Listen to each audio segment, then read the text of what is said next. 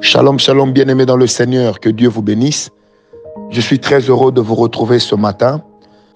Genèse 18, versets 22 à 33, qui est notre texte de base. Et l'Éternel dit, le cri contre Sodome et Gomorre s'est accru, et leur péché est énorme. C'est pourquoi je vais descendre et je verrai s'ils ont agi entièrement, selon le bruit venu jusqu'à moi.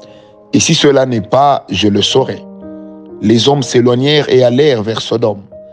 Mais Abraham se tint encore en présence de l'Éternel. Et Abraham s'approcha et dit, Feras-tu aussi périr le juste avec le méchant? Peut-être y a-t-il cinquante justes au milieu de la ville. Les feras-tu aussi périr? Et ne pardonneras-tu pas à la ville à cause des cinquante justes qui sont au milieu d'elle? Faire mourir le juste avec le méchant, en sorte qu'il en soit du juste comme du méchant.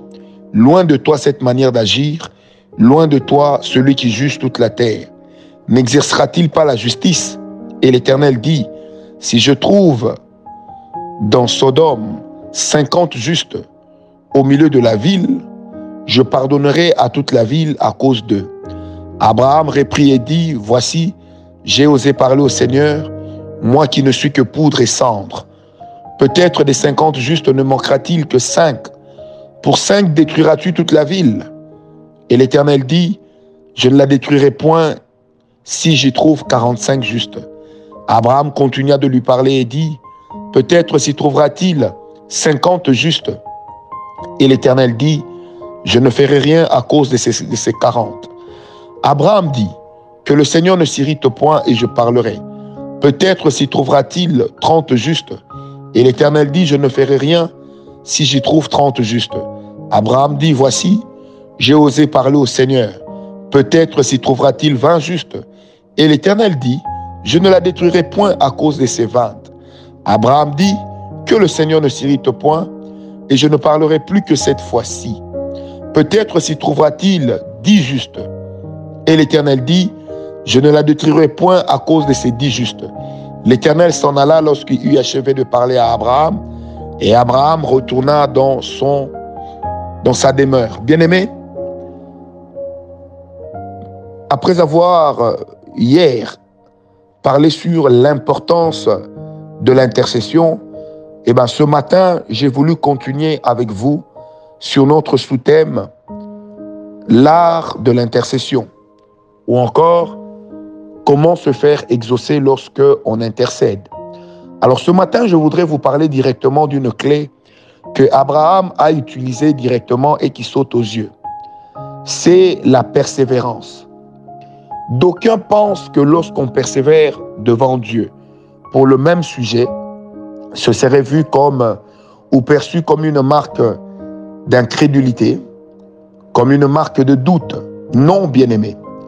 Lorsque nous sommes en train de prier, de demander à Dieu son intervention, pour nous, pour les autres ou pour une situation particulière, le fait de demeurer longtemps sur la même requête n'est nullement une incrédulité. Au contraire, cela montre que nous réalisons la valeur du combat spirituel ainsi que les enjeux qui sont les nôtres. C'est pourquoi le Seigneur Jésus dans Marc 6, dans Matthieu 6, avait insisté pour dire que lorsque nous venons chez Dieu, nous n'avons pas besoin de multiplier des paroles.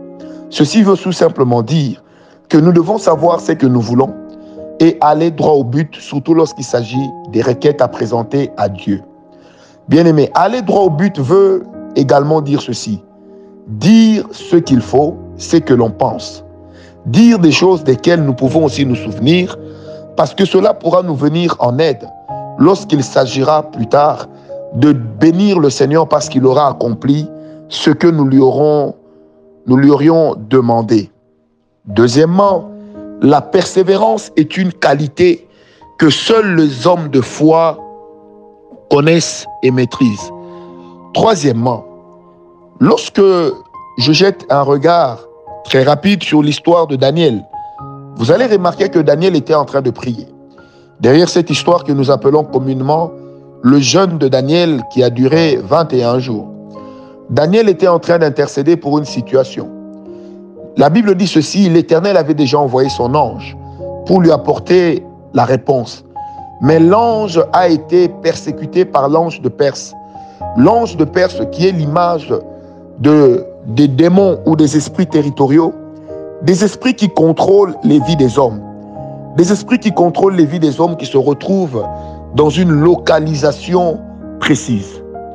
Alors, ce genre d'esprit impur existe réellement.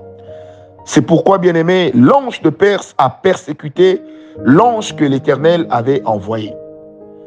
Alors que cet ange était en train d'être persécuté, les prières de Daniel étant arrivées jusqu'à Dieu, ont fait que l'Éternel délègue un deuxième ange, fort, puissant, qui lui était habitué à livrer des batailles spirituelles. Et c'est son intervention qui va faire que la réponse arriva jusqu'à Daniel. Imaginez un seul instant, mes amis, que Daniel se soit dit, bon, j'ai déjà parlé, peut-être que je serais en train d'embêter Dieu. Que serait-il arrivé? Daniel aurait cru que l'Éternel ne l'avait jamais exaucé, alors que la réalité, c'est que l'exaucement était automatique, mais la persévérance a permis aux anges de Dieu de pouvoir se soutenir dans le combat pour amener la victoire, pour manifester justement cette victoire qui était venue de Dieu. Lorsque nous persévérons dans la même chose, nous activons les anges, nous les fortifions dans leur travail. Tenez, lorsque vous prenez le livre d'Apocalypse, l'apôtre Jean a voulu se, prosterner devant un ange. Et l'ange lui a dit, je suis ton compagnon de combat, ton compagnon. Un compagnon, ça veut simplement dire celui avec qui nous cheminons dans les mêmes combats. Donc ça veut dire que notre persévérance permet aux anges d'avoir du travail. Notre persévérance dans la prière et dans les requêtes, ça permet à ce que les anges puissent également s'occuper de ce pourquoi l'Éternel les a délégués. Souvenez-vous du psaume 103 que nous avions lu, verset 20, où la Bible dit, Bénissez l'Éternel, vous ces anges qui êtes puissants en force et qui accomplissez la voix de sa parole. Lorsque nous prions et que l'Éternel nous répond, il délègue des anges. Il libère une activité angélique. Parce que les anges de Dieu sont également rangés comme une armée. Chacun ayant une tâche particulière, bien-aimé va se mouvoir en fonction de la tâche qui lui est dévolue. Et nos prières, bien-aimés, c'est comme si nous fortifions les mains des anges. C'est comme si nous informons également Dieu que l'ange n'est pas encore arrivé, l'ange n'est pas encore arrivé, l'ange n'est pas encore arrivé. Et que va faire notre Dieu? Il va déléguer des anges guerriers qui vont venir aider cet ange au cas où il aurait été retenu dans les mailles de l'ennemi pour lui permettre d'arriver jusqu'à nous. Bien-aimé, cela est très important à ne jamais oublier. C'est que le combat spirituel est réel. Le fait que tu pries par la foi, le fait que l'on soit dans les temps de la grâce, ça ne lie pas les mains de l'ennemi et ça ne l'empêche pas d'agir. C'est la réalité même du combat spirituel avec laquelle nous devons apprendre à faire. Donc, puisque le Seigneur lui-même n'ignore pas la réalité du combat spirituel, ça veut simplement dire, bien-aimé, que nous devons apprendre à persévérer dans la prière. C'est pourquoi, bien-aimé, l'apôtre dit également, l'apôtre Paul dit également dans le Nouveau Testament, persévérer, persévérer dans la prière. J'aime bien cette parole. Persévérer dans la prière. Ça veut simplement dire que nous avons donc la possibilité, mais aussi carte blanche de la part des anges, de la part, pardon, des apôtres, pour pouvoir persévérer dans les mêmes requêtes, jusqu'à ce que nous ayons obtenu notre réponse. Le Seigneur Jésus-Christ lui-même aussi nous a demandé de persévérer dans la prière, de veiller dans la prière. Souvenez-vous de cette épopée à Gethsemane, lorsque les gens, les anges, lorsque les apôtres, les disciples se sont endormis, Christ a manifesté un désarroi et en résumé, il leur a demandé d'être persévérants dans la prière. Bien-aimé, persévère dans la même requête. Sois têtu jusqu'à ce que tu aies obtenu ta réponse. Tant que tu n'auras pas obtenu ta réponse, soit comme la parabole de Jésus-Christ que Jésus-Christ lui-même avait donnée sur cette femme avec le juge inique. Le juge inique ne voulait pas lui donner la réponse favorable, mais à force d'insistance, il a fini par lui donner la réponse, ne serait-ce que pour se débarrasser de ce cas. Or, l'Éternel n'est pas comme le juge inique. Il ne se fatiguera point de nos requêtes, mais il aime que nous puissions les lui présenter, parce que lorsque nous présentons à Dieu la même requête avec persévérance, ça manifeste notre maturité, ça manifeste notre connaissance et compréhension du fonctionnement du combat spirituel et du monde spirituel, ça manifeste également le fait que nous tenons à tout prix à recevoir la réponse et ça manifeste aussi et surtout notre qualité de foi. Bien aimé, nous allons prier, nous allons persévérer dans les mêmes choses jusqu'à ce que nous ayons obtenu la réponse. Croyez-moi, Dieu nous accordera la réponse parce qu'il s'est engagé à nous la donner. C'est pourquoi la Bible dit, demandez, il vous sera donné, cherchez, vous trouverez. Alléluia. Bien-aimé, lorsqu'on cherche, ça veut dire que c'est quelque chose qui n'est pas toujours à la surface. C'est une réponse qui n'est pas toujours à la surface, mais que nous devons, pour l'obtenir, nous devons apprendre à laisser passer nos mains partout.